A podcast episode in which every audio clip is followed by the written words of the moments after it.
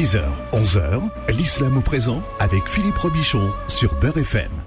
Voilà, c'est l'islam au présent tous les vendredis jusqu'à 11h, une heure pour parler d'islam avec l'imam Abdelali Mamoun. Aujourd'hui, comment ça va, imam Abdelali? Bonjour Philippe, salam alaikum wa barakatuh. Bah, ça va merveilleusement, alhamdulillah. Euh, voilà, très bien. Je voudrais qu'on parle des dernières euh, informations qu'on a concernant le Hajj qu'on a eu cette semaine. Qui ont été Effectivement. communiquées donc euh, Les- la- par les autorités saoudiennes.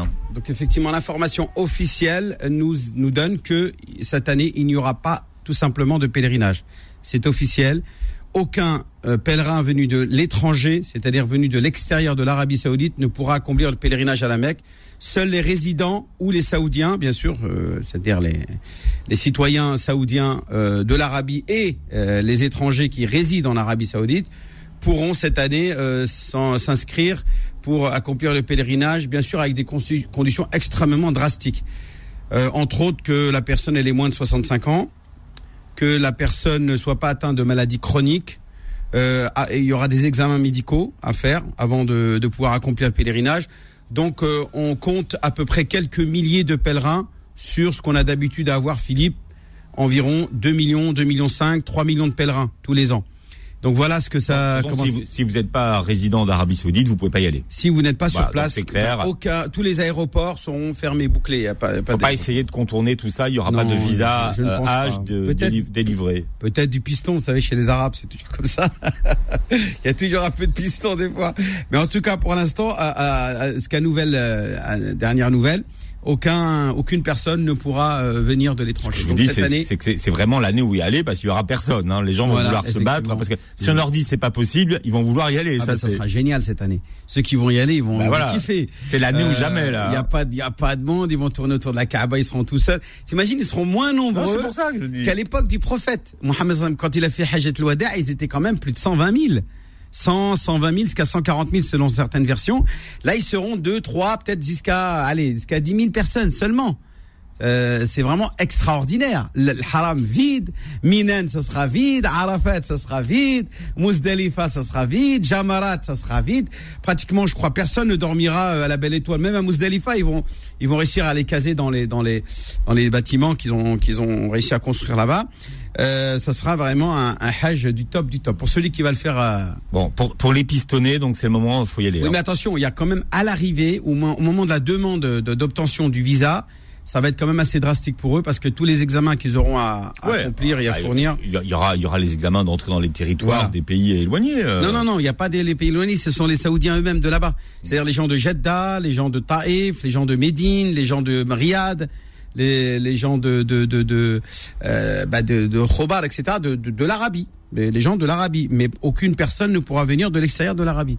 Ouais, mais, les compagnies saoudiennes ouvrent des vols. Hein. Non, Il y aura des vols. il y aura pas, il y aura des vols touristes pour les gens qui veulent bah aller oui, à Jeddah, mais ils pourront pas entrer à la Mecque. Voilà, il y, a, il y aura il y a des vols qui existent. En tout cas, sur, sur le plan de vol, il y a des, il y a des vols. Hein. Mecca est entouré de frontières. Personne ne rentre si t'as pas un visa Hajj. Oui, c'est ce que je dis. Voilà, attention. Donc si tu vas en Arabie après qui t'autorise pour aller euh, faire du travail, commerce ou tourisme, etc.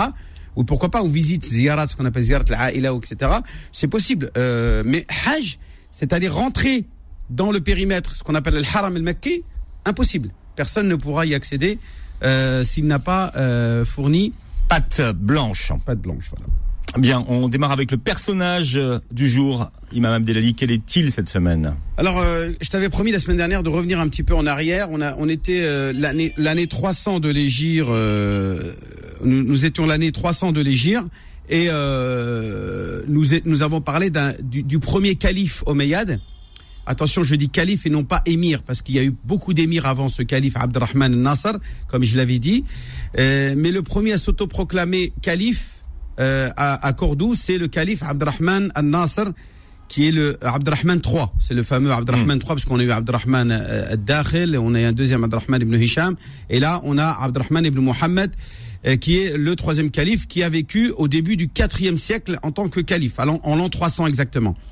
Là, on va faire un petit pas en arrière, Philippe, pour découvrir un petit peu qu'est-ce que c'est que cette dynastie omeyyade qui a réussi à, à on va dire, à, à trouver sa légitimité dans le monde euh, musulman, dans, dans, le- dans ces pays où, où les musulmans ont réussi à, à conquérir les territoires, notamment, euh, je parle de l'Andalousie, mais bien avant, euh, dans le pays du Cham, c'est-à-dire euh, en Syrie, à Damas, il y a un émir qui s'appelle Muawiyah.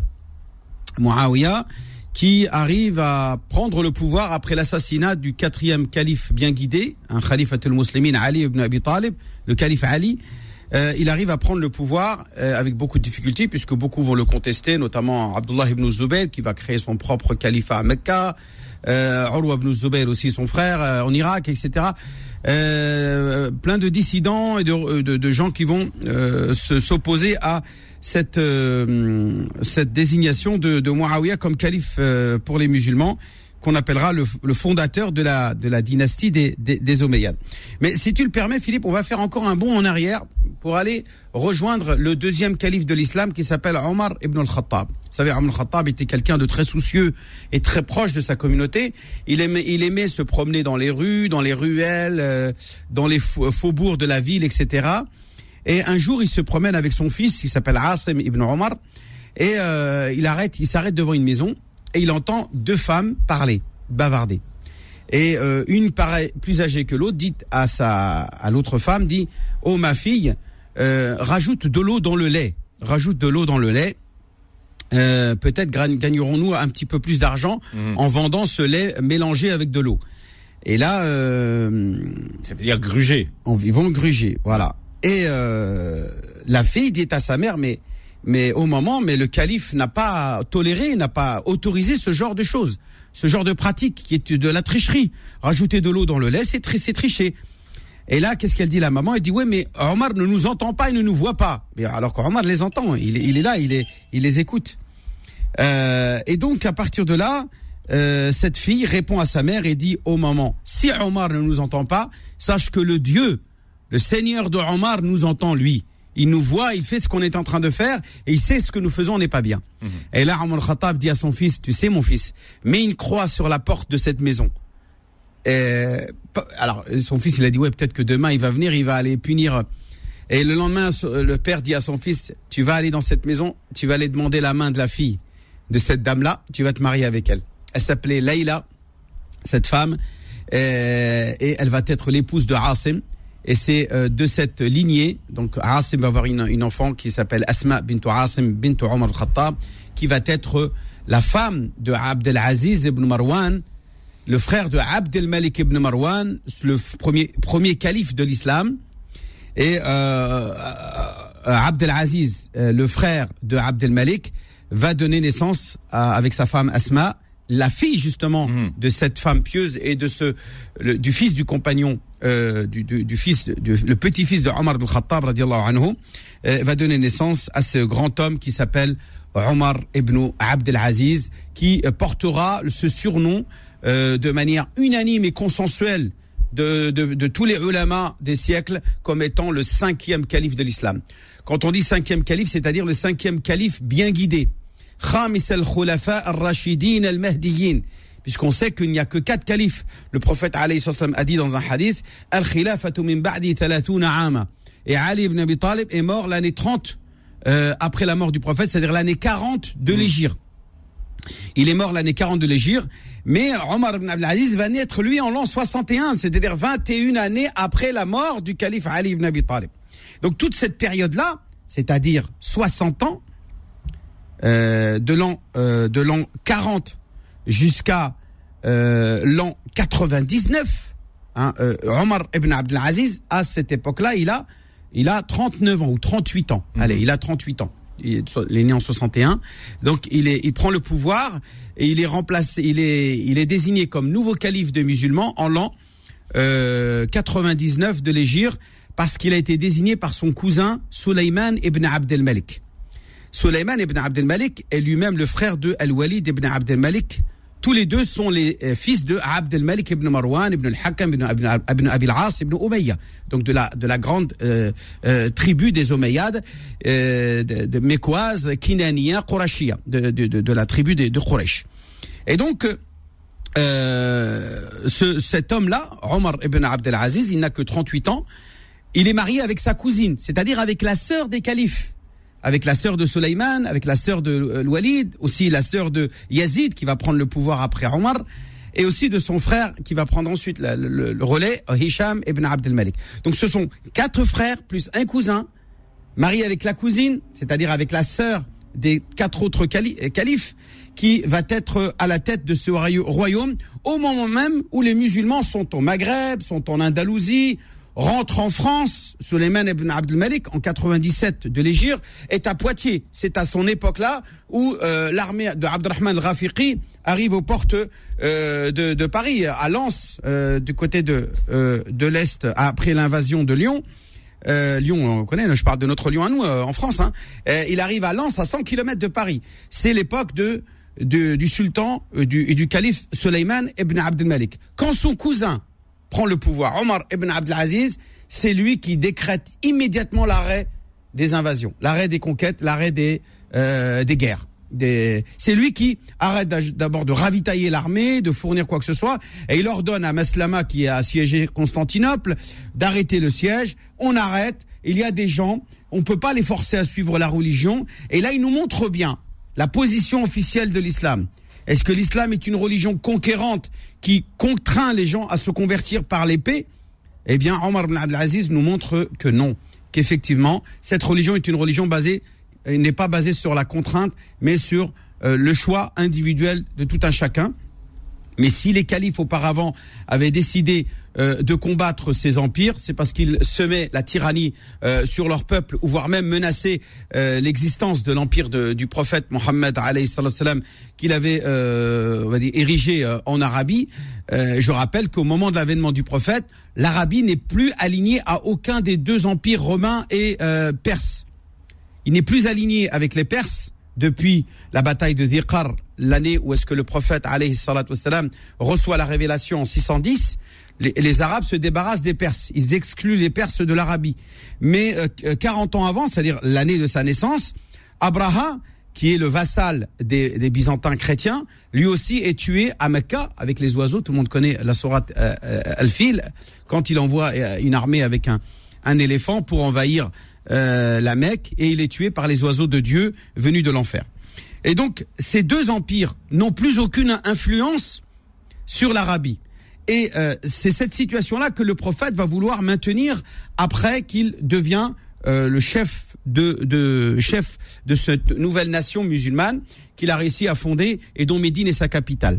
Euh, les Romains le menacent au nord, il envoie une armée à Mota pour euh, empêcher l'armée euh, byzantine d'envahir l'Arabie. Une deuxième bataille à Tabouk juste un peu avant sa mort va définitivement dissuader les Romains de vouloir envahir l'Arabie et de, de, de, rendre et de considérer l'Arabie comme vassale de, de l'empire byzantin. Donc, Omar ibn Abdelaziz, qui même après euh, la mort du prophète et euh, la logique euh, que va faire Abu Bakr, Omar, Othman, surtout ces trois califes-là, vont continuer leur conquête jusqu'aux portes de Constantinople. Dès l'avènement des Omeyyades Marwanides, eh bien, cette conquête va encore prendre de l'ampleur avec euh, Abu Yazid al-Khurasani, Abu al-Walid al-Khurasani, etc., qui va lui encore jusqu'aux portes de la Chine conquérir euh, les territoires et islamiser tous, tous ces pays-là. Et c'est quand Omar ibn Abdelaziz arrive que tout s'arrête. Il arrête toutes les conquêtes. On lui dit mais pourquoi tu refuses de vouloir conquérir Constantinople, cette ville emblématique, symbolique du christianisme, de la présence du, du christianisme en Orient? Il faut qu'on arrive à la conquérir. Et là, il va répondre quoi? Il va dire vous savez que vous êtes en train d'assiéger une ville dans lequel il y a des enfants que vous avez affamés à cause de votre siège. Parce que quand on siège, on assiège une ville, on empêche les ravitaillements. Donc ce sont des enfants, des femmes, des vieillards, des personnes âgées, des personnes qui sont innocentes, qui n'ont rien demandé à personne. Vous êtes en train de les affamer pour contraindre leurs dirigeants à, euh, à, c'est-à-dire à, se rendre. Euh, non, s'ils veulent pas de l'islam, tant pis. Et Constantinople qui deviendra plus tard Istanbul, euh, ne sera conquise que seulement par ce, sultan ottoman, euh, pratiquement euh, plusieurs siècles, sept siècles plus tard, Mohammed el-Fatih, Mohammed el-Fatih, qui va conquérir Constantinople. Mais à l'époque de Omar ibn Abdelaziz, stop, ça s'arrête là. Donc Omar ibn Abdelaziz va prendre tout un ensemble de, de mesures, d'abord personnelles, sa choix de vie austère, on, parlera de sa vie, euh, de, son choix de, vie euh, austère euh, tout à l'heure, Imam Abdelali. C'est un grand homme. Un, en tout cas, c'est un homme On continue d'évoquer la figure de ce grand homme jusqu'à Omar ibn Abdelaziz, rahimahullah. Voilà, et on parlera du cahier de vacances des petits musulmans parce que c'est vrai que les, vacances, approchent. Mhm. Donc voilà, c'est vrai qu'ils ont perdu l'habitude de bosser un petit peu, mais voilà, on va rafraîchir tout ça. Et vous pouvez bien sûr poser euh, vos questions à l'imam Abdelali en direct si vous en avez au 01 53 48 3000. 01 53 48 3000. L'islam au présent revient dans un instant. Beurre FM, 10h, 11h, l'islam au présent avec Philippe Robichon. Voilà, vous savez, chaque semaine, l'imam Abdelali Mamoun évoque euh, une personnalité. Alors qu'elle soit connue ou, moins des, musulmans d'ailleurs, hein, Imam Abdelali. Oui, donc je parle de Omar, non pas le calife Omar ibn Khattab, deuxième calife de l'islam, mais de Omar ibn Abdelaziz, cinquième calife Omeyyade. Donc cinquième calife de la dynastie des Omeyyades, qui lui a pris le pouvoir, je le rappelle, en an 99 de l'Égypte, donc environ euh, 40 ans, euh, donc ce que je dis moi plus que ça même, euh, 90 ans après la mort du prophète, puisque le prophète est mort l'année 11 de l'Égypte et lui il prend le pouvoir en 99, donc ça fait environ 4, combien? 88 ans c'est ça? Après la mort du prophète voilà. Donc euh, c'est longtemps même après la mort du quatrième calife Ali ibn Abi Talib. Mais on l'appelle le cinquième calife tout simplement parce qu'il fait preuve d'une austérité extraordinaire euh, d'une euh, d'une très grande piété euh, équivalente à ceux des califes bien guidés. Mhm. Mais surtout par une euh, attitude qu'on appelle la fameuse Bay'a al-Umariya. Cette Bay'a al-Umariya qu'on appelle le pacte d'allégeance au calife Omar est différente de ses prédécesseurs, puisque tous les autres califes qui sont désignés avant lui le sont par euh, héritage héréditaire. C'est-à-dire c'est le c'est leur père calife qui désigne son héritier officiel. Walil Ahd. Marwan ibn al-Hakam va désigner Abdel Malik ibn Marwan. Abdel Malik ibn Marwan va désigner son fils Al-Walid ibn Abdel Malik. Al-Walid va désigner son frère Sulayman ibn Abdel Malik. Sulayman va désigner son cousin Omar ibn Abdel Aziz. Donc c'est à chaque fois le prédécesseur qui désigne son successeur. Euh, sauf que là, Omar Khattab va dire non, moi je ne veux pas de cette désignation. Je la veux du peuple. Je veux que le peuple choisisse son calife. Donc dès qu'il est désigné par son cousin Sulayman ibn Abdel Malik, Ibn Abdel Malik, il monte sur le mimbar de la mosquée et il dit voilà, je me destitue tout de suite. Voilà, je suis pas votre calife, je suis pas votre émir, je suis rien du tout. Je descends et choisissez celui que vous voulez. Et là, tout le monde va venir. Mais non, mais non, mais on trouvera pas mieux que toi. C'est toi le meilleur. C'est toi ceci, c'est toi cela. Tous les musulmans vont venir de partout présenter, prêter allégeance à ce nouveau calife Omar ibn Abdel Aziz qui obtiendra l'unanimité et le consensus de la Ummah de, euh, au-delà de sa, de, de son statut euh, princier, fils des, fils des princes, etc., etc. Alors quand on s'est quitté tout à l'heure, vous commenciez à évoquer son choix de vie austère, Imam Abdelali. Oui, dès qu'il est, prend le pouvoir, il, euh, il prend toutes ses affaires, il les sort du palais. Il y a plus de palais au Meyyad, à Damas il y a plus de palais euh, dans lequel euh, on va dire l'opulence, euh, le, le, luxe, etc. dont jouissaient les, les, princes et les héritiers de la dynastie des Omeyyades. Il va couper court à tout cela et il va revenir dans sa petite maison dans laquelle il habitait avant de devenir calife avec sa femme Fatima bint Abdel Malik ibn, ibn Marwan ibn al-Hakam de, de, la grande dynastie des Omeyyades qui elle-même n'appréciera pas cette vie austère. Elle, elle s'en plaindra à chaque occasion à son mari Hmm. Omar ibn Abdelaziz, mais euh, constamment, il sera là pour lui faire euh, une exhortation, pour la rappeler de la crainte d'Allah Azzawajal, que cet argent-là ne nous appartient pas, hadamal ou muslimin, il faut d'abord en faire profiter euh, ceux qui sont en droit, en droit de, d'en profiter. Donc qu'est-ce qu'il va le faire d'abord dans un premier temps? Fini les privilèges, que ce soit pour lui, que ce soit pour ses cousins, les fils de Malik, qui eux aussi ne vont pas apprécier, et ça va causer sa perte, puisque comme mm. ils vont vivre dans cette austérité comme lui, euh, alors qu'ils ne l'ont pas choisi, eh bien ils vont décider purement et simplement de l'assassiner après deux ans, après deux ans de règne. Et donc, euh, euh, il va véritablement régner un, retour à la foi authentique, comparable à celle des califes qui ont succédé au prophète Mohammed alayhi C'est pour cela qu'on va le surnommer Khamis al-Khulafa, le cinquième calife de l'islam. Donc euh, tout de suite, euh, euh, il annule par exemple un certain impôt qui était injuste envers des chrétiens et des juifs. Pourquoi on leur impose plus que ce qu'on impose à des musulmans? Donc il va déjà motivé par l'esprit authentique de l'islam rétablir de l'ordre dans la conception de l'islam qui n'est pas une religion réservée aux musulmans. L'islam n'est pas une religion réservée aux arabes, c'est une religion miséricorde pour les mondes et pour toutes les nations et toutes les religions et tous les peuples et toutes les races, quelles que soient leurs origines. Donc il va établir une, une équité envers tout le monde. Il va euh, tout simplement euh, donner tous les mêmes droits et les mêmes devoirs. Ceux qui ont des difficultés, il va les aider. Ceux qui euh, sont aisés, il va leur demander de payer, euh, comme tout le monde, des impôts, mais pas plus aux, non-musulmans qu'aux musulmans. Ça, ça, ça sera véritablement un, un, un régnant, un, un, un émir euh, véritablement juste.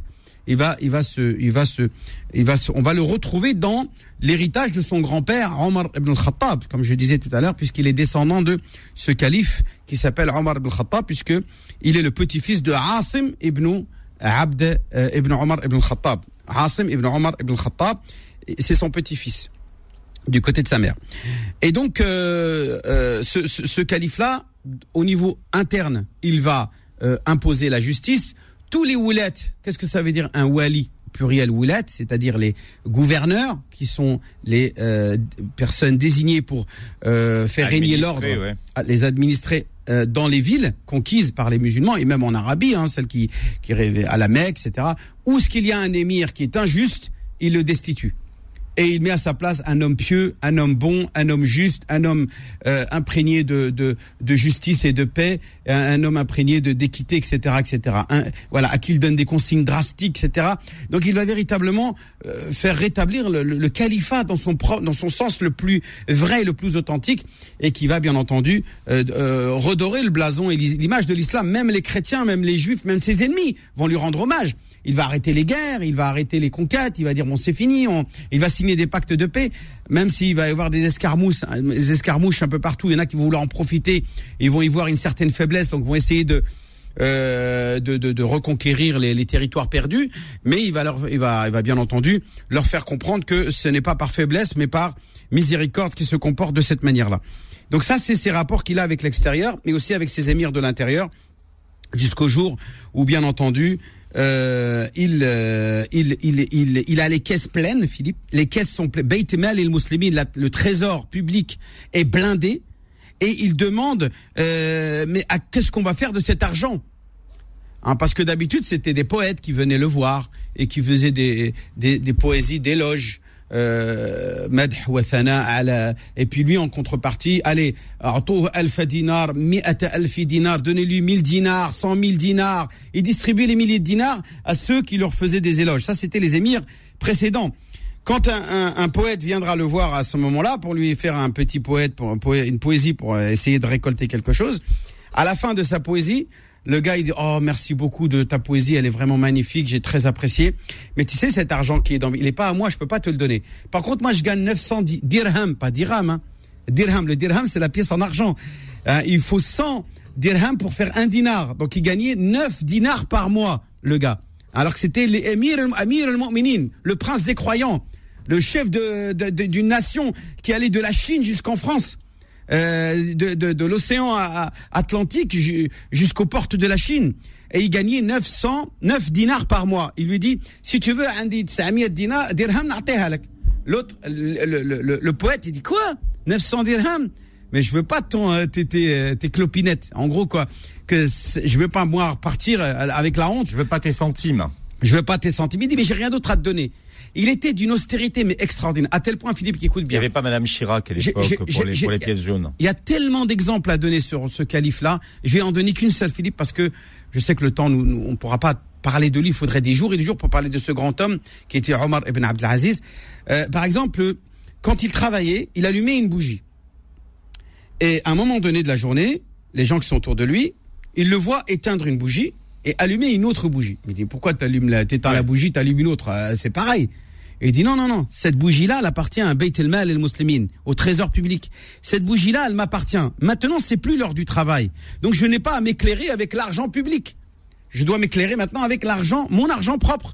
Et donc, cette bougie-là, avec laquelle je m'éclaire, c'est mon argent. Et c'est de mon argent que je vais m'éclairer et pas l'argent public. Même à lui-même, contre lui-même, il s'imposait une, une, austérité, une rigueur extraordinaire. Voilà un exemple euh, qui montre bien combien il était euh, d'une très grande euh, piété et d'une très grande, euh, très, très, très grande crainte d'Allah Azza wa Je te parle même pas de son adoration, de, ses pratiques, etc. C'est, ça serait, ça serait une montagne de choses à, répéter.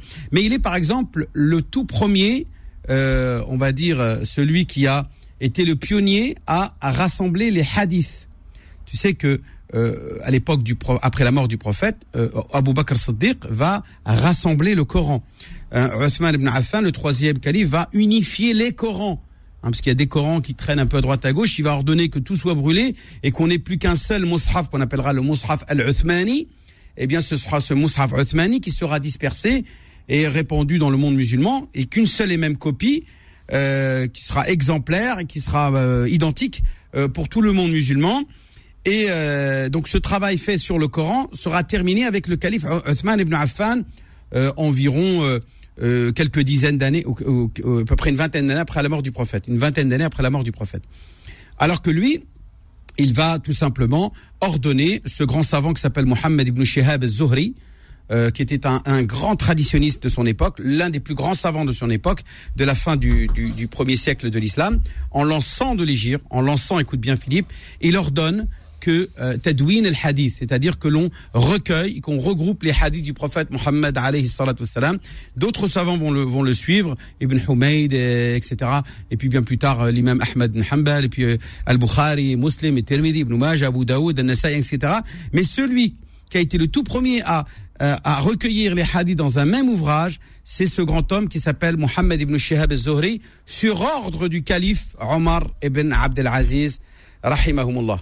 Donc, euh, euh, il a fait un travail extraordinaire euh, pour la, la, communauté et notamment pour la préservation de l'héritage du prophète Mohammed, Mohammed sallallahu alayhi wa sallam, c'est-à-dire la préservation de la sunna, de cette sunna, de cette tradition prophétique qu'il va bien entendu protéger et préserver. finalement, il meurt assassiné en lançant un de l'égir, c'est-à-dire deux ans à peine après son règne. je signale Philippe qu'avant de mourir, euh, les, les, caisses du trésor public sont blindées et il y a, y a, y a mm. voilà sont blindées et il ne sait plus quoi en faire. Donc il demande est-ce qu'il y a encore des pauvres? Il dit il y a, il y a plus de pauvres. On dit est-ce qu'il y a des gens qui sont endettés?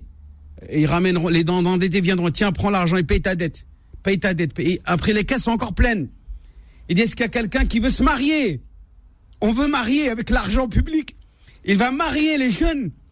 Il va il va financer les mariages il va leur donner des moyens de se, de se loger, de payer la noce, les noces, etc.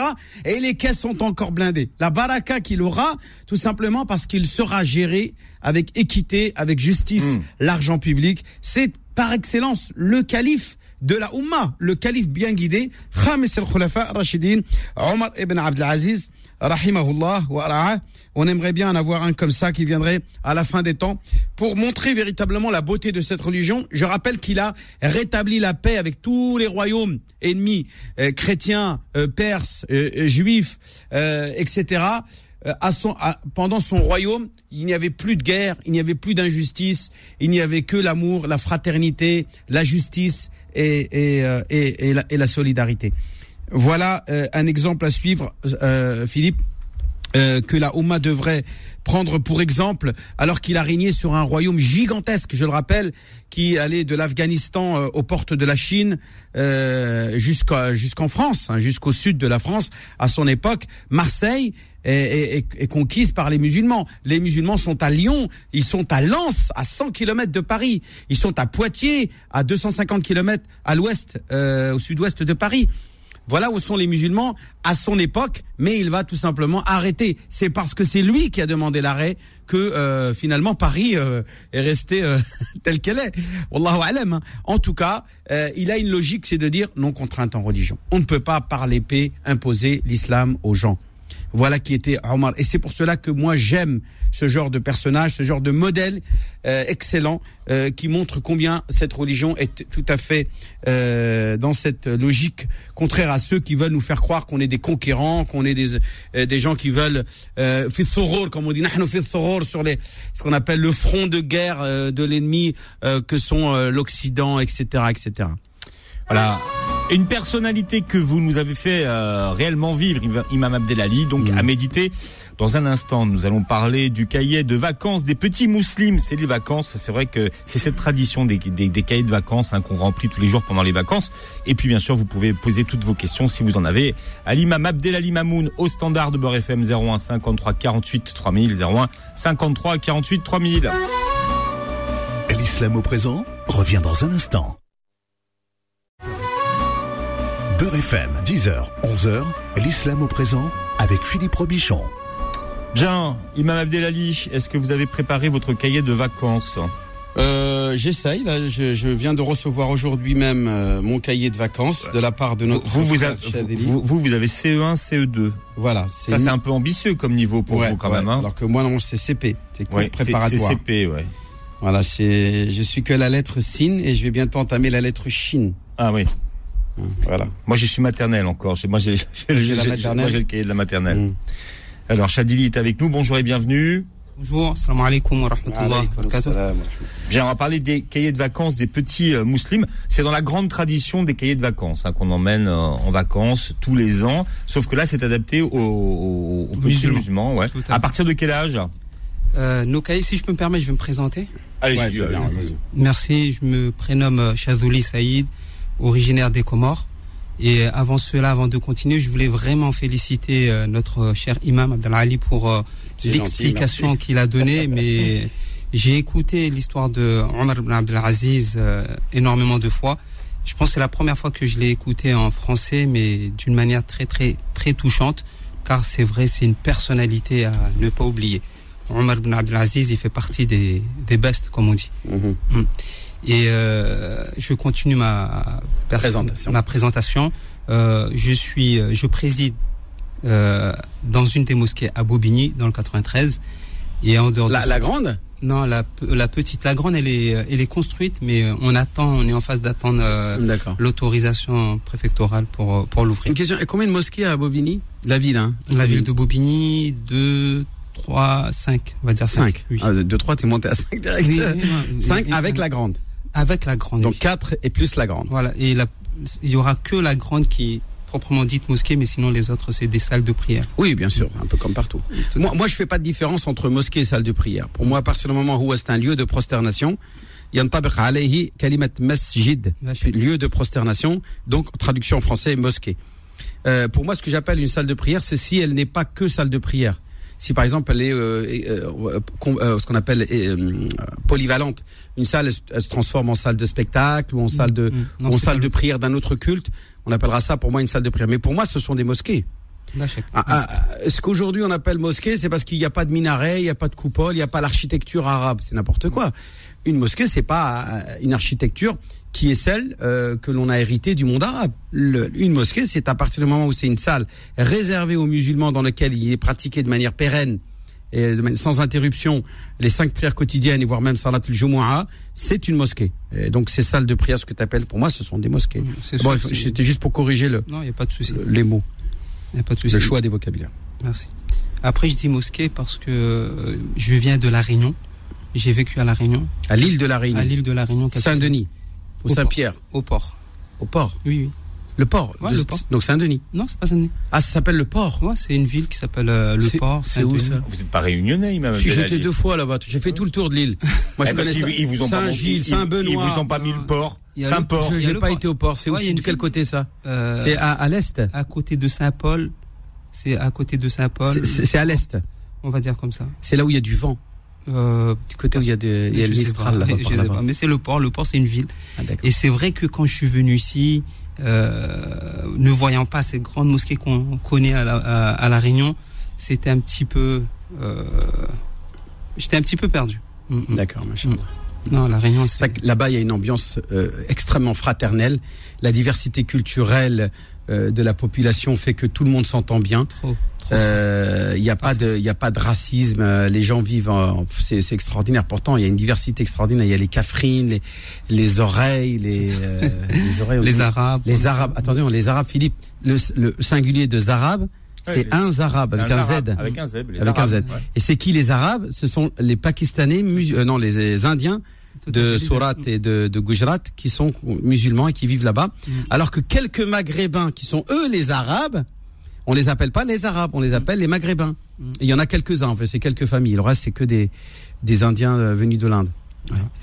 Et, euh, et donc dans la ville de Bobigny, j'ai une association qui accueille euh, quelques centaines de euh, d'enfants pour étudier euh, le Coran, Tawhid, les matières religieuses. Et on a pu développer avec cette association-là une petite maison d'édition où on édite quelques livres. Et euh, par période, on édite aussi des livres périodiques comme euh, le pack Ramadan. On avait un pack Ramadan. Et là, pour la période Il y a euh, pas de vacances. Alors, vacances. la maison d'édition s'appelle Al-Qamar. Al-Qamar. Donc, voilà, donc on peut retrouver ça euh, dans les librairies euh, classiques. Dans les librairies, notamment le Bayina, Sana, Voilà. Orientica, À, à Couronne. à Couronne. Orientica aussi, oui. Tout à fait. Mm, Tout à fait. Or- Orient, Orientica, oui, effectivement. Voilà. Bon alors, c'est quel est le principe d'un cahier de, de vacances adapté aux petits musulmans? Qu'est-ce qu'on retrouve comme euh, Le principe, c'était d'essayer matière? de de faire en sorte que nos enfants qui partent en vacances euh, ne, ne restent perdent pas, euh, ne perdent pas toute cette période-là, Tout à gâcher, fait, gaspille tout pas toute cette période. tout à fait. Surtout que euh, nos enfants ils sont pris par l'école euh, de la République, ça va de soi, et très peu d'heures pour euh, les matières religieuses.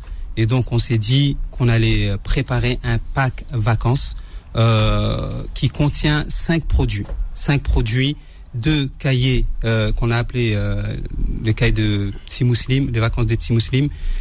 Euh, à l'heure actuelle, c'est pour les CE1, CE2.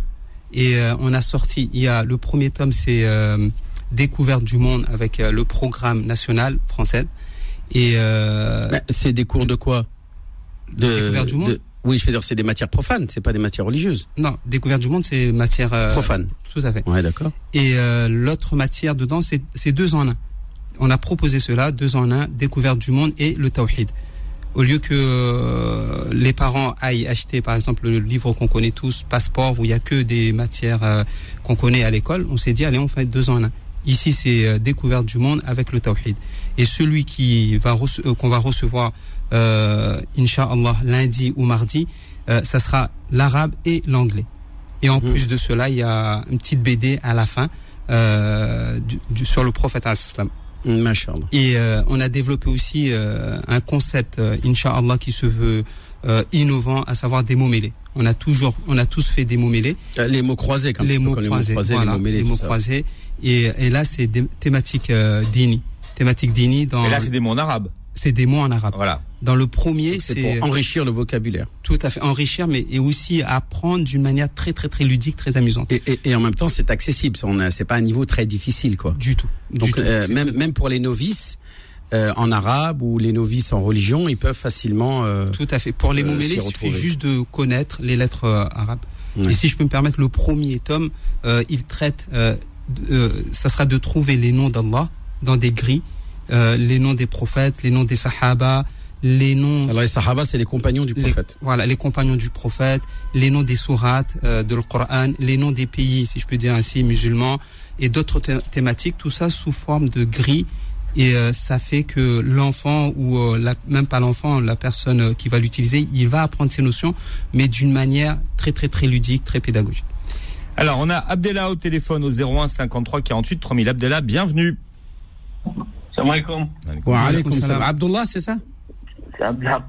Abdelhaq. Abdelhaq. Abdelhaq, ouais. Abdelhaq de Chel. Alors, quelle est votre question, Abdelak Ma question, c'était pour les mêmes concernant le nouveau protocole de, de santé utilisé à la, à la mosquée.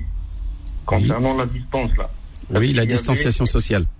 Voilà, exactement. Est-ce Hmm. qu'il y a une fatwa par le Majlis fatwa européen ou quelque chose comme ça pour, euh, pour donner l'autorisation à faire ça La, la quasi-majorité écrasante des savants et ainsi des institutions juridiques musulmanes الهيئات الفقهية العالمية والأوروبية وافقت على أن تكون هناك آه، يعني كما نقولوا آه، une distanciation هذا ال- الت- الت- التفرق الاجتماعي بين المصلين لتجنب الوباء بتجنب الجائحة التي آه، تدمر آه، البلاد والعباد Euh, bien entendu, euh, je répète en français, il y a un consensus de ces institutions musulmanes juridiques qui autorisent cette distanciation sociale parce que je le rappelle, Philippe, que normalement dans une prière collective, les, les musulmans doivent rester voilà euh, collés les uns à côté des autres et qu'il est même recommandé de ne pas laisser d'espace euh, là comme le dit comme le dit l'imam mais bien avant cet imam le prophète bien-aimé Mohammed alayhi salatu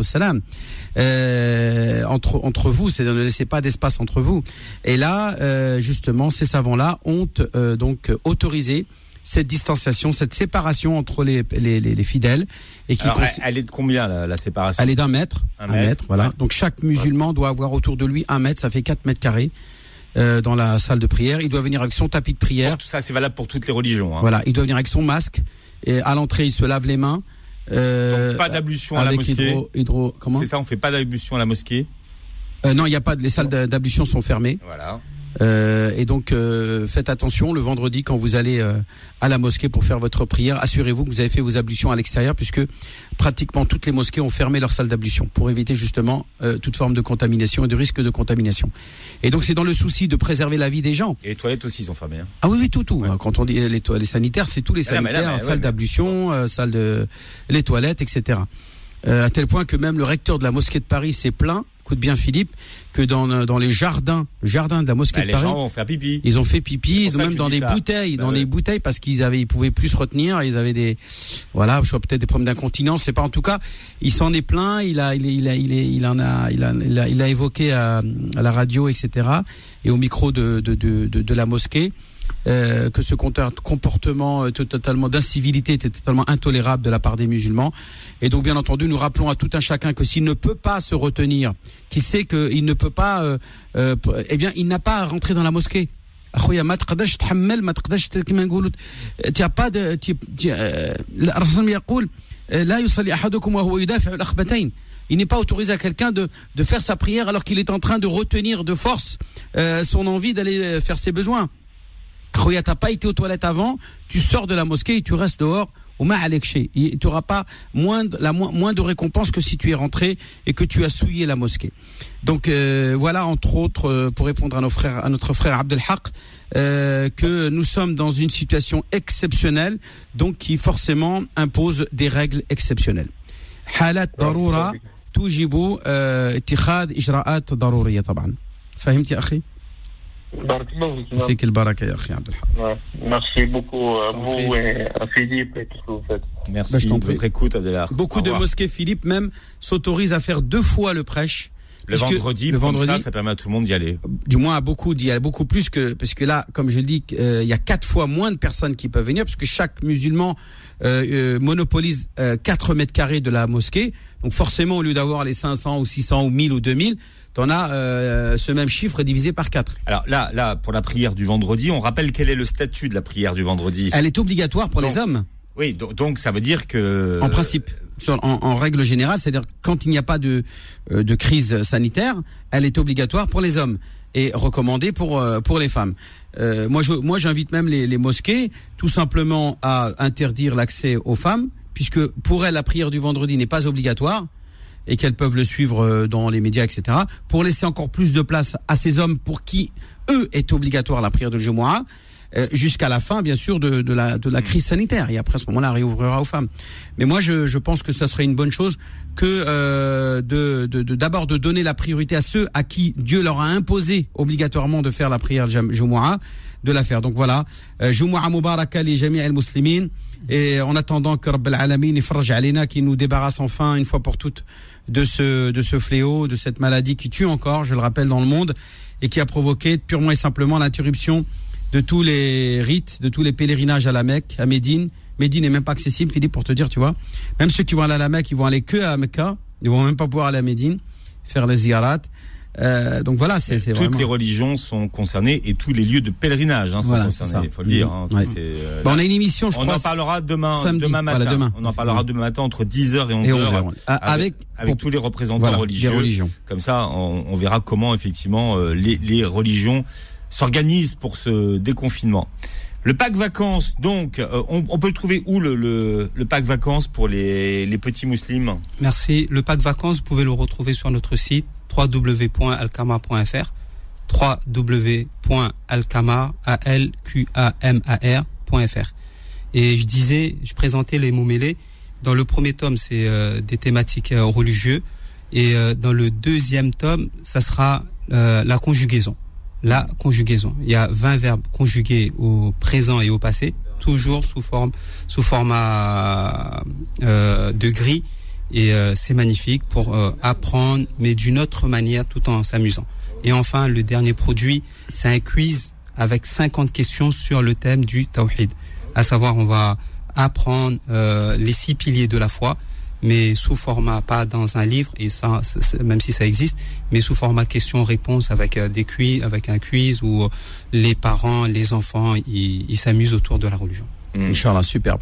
Mm. Donc, euh, on, t'es un site internet, donc qamar.com, on trouve euh, Point .fr, .fr, donc Q-A-M-A-R tout à fait. point .fr. Point .fr. Vous Ça- pouvez retrouver ce pack Ramadan, si je peux dire son prix, Ouais. 5 cinq produits à l'heure actuelle, 20 euros.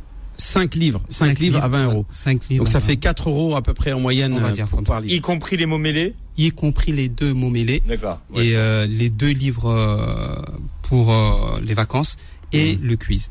Machallah. Et dans ce site-là, vous trouverez d'autres euh, beaux livres. Euh, si je peux me permettre, euh, Alcamar, c'est c'est une petite maison d'édition, pas avec beaucoup de livres. Pourquoi? Parce qu'on voulait se spécialiser justement sur tout ce qui est pédagogique. Et l'éducation. Voilà, l'éducation.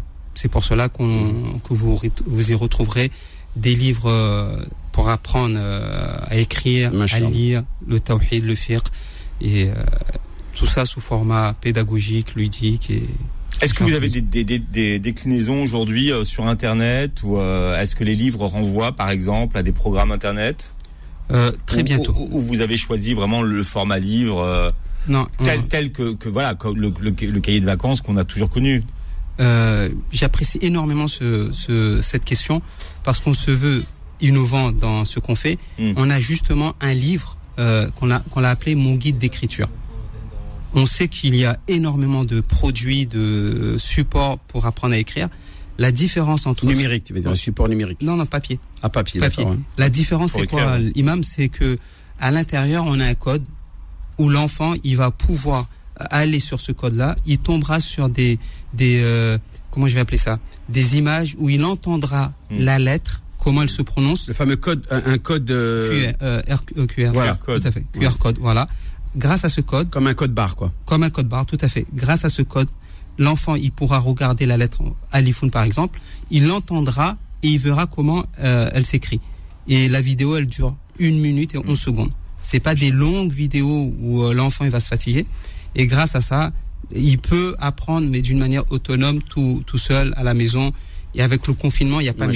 Il y a vraiment Super. ben, C'est-à-dire que là, l'enfant peut travailler tout seul, euh, pas besoin d'avoir des parents. Euh, vraiment tout seul, En toute, Avec, euh, en, en toute autonomie. tout à fait. Donc, Al-Qamar ou Qamar Al- euh, en arabe, En Al-Qamar. français, non, le, le site. euh, www.alkamar. Al- A-L. A-L. Plus loin. Euh, Q-A-M-A-R. tout, tout, tout À tout coller. Tout collé. Q-A-M-A-M-A-R. Point A-L-Q-A-M-A-R.fr. D'accord, très bien. Ça va. Merci d'avoir été avec nous ce matin. Merci Imam Abdelali. Donc on se retrouve demain matin, nous, euh, Imam Abdelali, pour. Bikuni, le déconfinement des religions. Merci pour Et votre invitation. Avec beaucoup de plaisir et rendez-vous à vendredi prochain pour un nouveau numéro plaisir. de l'Islam au présent. Voilà, le temps de changer de studio. Ce seront les petites annonces que vous passez en direct au 01 53 48 3000. 01 53 48 3000.